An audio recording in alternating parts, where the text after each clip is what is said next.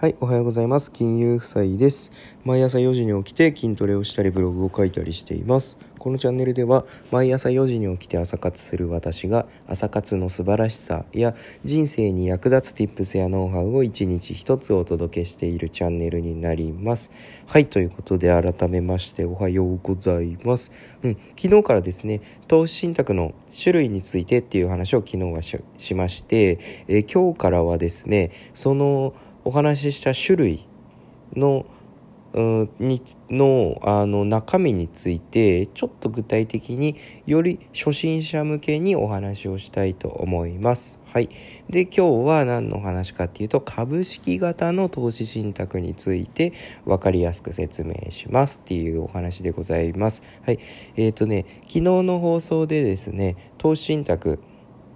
株式と債券と不動産っていうのが、まあ、大まかに3つ種類があるよっていうお話したんですけど今日はその中の株式のお話をしたいと思います。はい、株式型投資信託っていうのは主にね株を株に投資する投資信託なんですけどもそのね株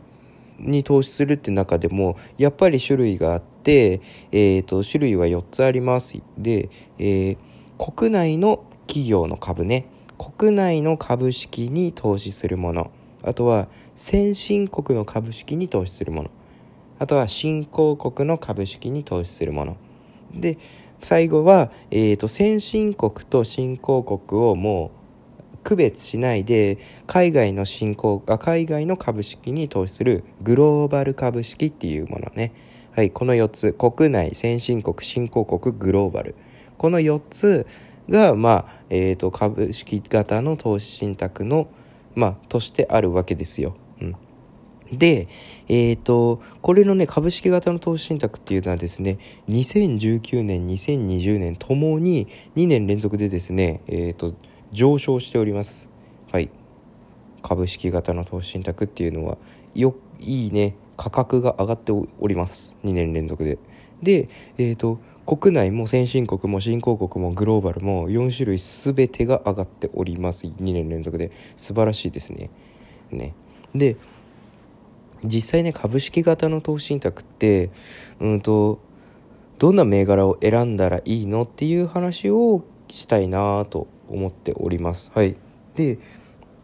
株式型のね投資信託今4種類あるって言ったんですけどえっ、ー、とまあ前提としてお話しします。まずね日経平均株価って皆さんご存知ですよね。にあの日経日本のね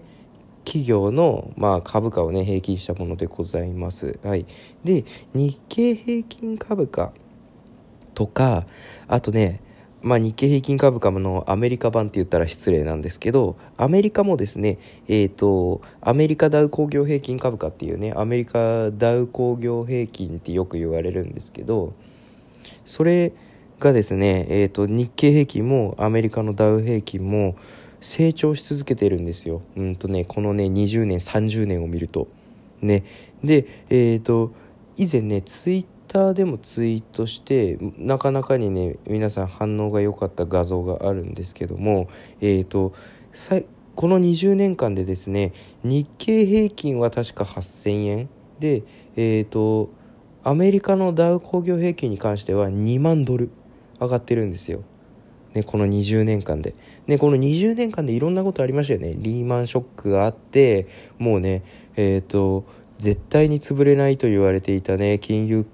の関係の会社のね、えー、リーマンブラザーズがね破綻するなんていうことが起きました。で株価はもう世界の株価は大暴落しましたね。日本もえっ、ー、とめすごく株価下がりました。2008年でしたねそれがリーマンショックが。で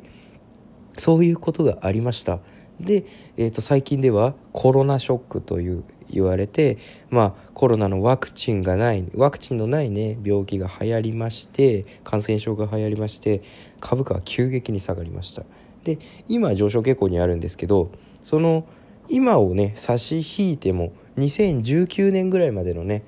1999年から2019年ぐらいまでの約20年間のうちでですね、えーと、日経平均株価は確か、えーと、8000円でアメリカダウ平均は2万ドル価格が上昇しているんですよ。これすごいことですよね。いろんなことがあったにもかかわらず長い目で見ると結局右肩上がりで株価っていうのは上がってってるんですよ。これ素晴らしいことでございます。で要は何が言いたいかっていうとね長い目で見たら株価って上がるんですよっていう話。なので長期投資したら得できるんじゃないですかっていう話でございます。はい。で、この話を前提とした上で、じゃあどんな銘柄選んだい？あの、株式型の投資信託ってどんな銘柄選んだらいいのっていうことなんですけど、えっ、ー、とですね、リスクを取って、これはもう考え方です。あなたがどう考えるか。例えば、リスクを取っても高いリターンを得たいのか、それとも、もう、うんとね、リスクはなるべく抑えて、運用にあの、ね、かかるコスト安ければ安ければ安ければ安いほどいいからそのなんとしてコストを抑えたいんだというね、まあ、2択だとしたら、えー、とその2択で選んだらいいんじゃないかなと思います。はい、でリスクを取っても高いリターンを得たいっていう考えがあるんだったらうんと例えばですよ例えばあのねこう何て言うんだろうプロがね運用のプロがもう分析して市場予想よりも高いリターンを目指すっていうねあの商品あるんですよいくいっぱいね。で、えー、まあイコールそれはなんどういうことかっていうとあんまりね聞いたことない銘柄にね投資するってことも多いんですよ。ねそういうファンドっていうのは。なのでリスクも大きいよと。だ要は安定的じゃない銘柄に上がりそうだとプロが判断した銘柄に行くので、えーとまあ、もちろんねプロが100発100中だったらプロはねもうそんなことしないでね自分だけで稼投資をやってるわけですよ。なのでプロだってあの株の動きは正直 100%100% 100中じゃないんだよと。なのでリスクも大きい。価格が下がるリスクも大きい。でなおかつそういうファンドはプロがねすごい分析をした上で行いますのでコストが高いんですよ。その持っているだけでコストが高い。なのでえっ、ー、とファンドねマネファンドマネージャーのね腕を信じたい方はねおすすめな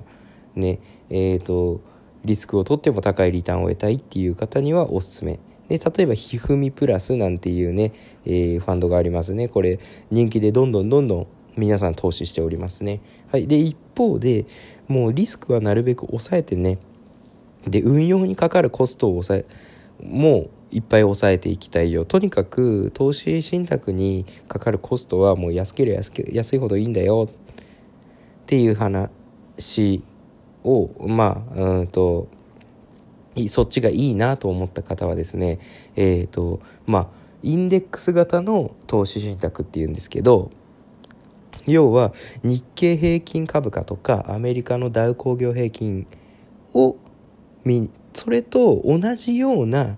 動きをするうんと投資し同じような動きをするような、えーと、運用を目指す投資信託っていうのも、まあ、これまたいっぱいあります。でこれまたいっぱいあって、えーと比較的ですね株式型投資信託の中では安定的なおかつうんとやめ時買い時を見極めやすいなぜなら日経平均株価が下がりそうだなと思ったら価格はきっと下がるだろうしそのファンドの。でこれから上がっていくだろうなって言ってもめちゃめちゃ景気が良くなってったらもう上がるだろうし。ね、あの分かりやすくてなるなうんとね安定的であってでなおかつ平均的にコストが安い。うん、っていうものがインデックス型の投資信託でございます。はい、でささらにですねあの運用にかかるコストを抑えたいよっていうねところでいくとうんと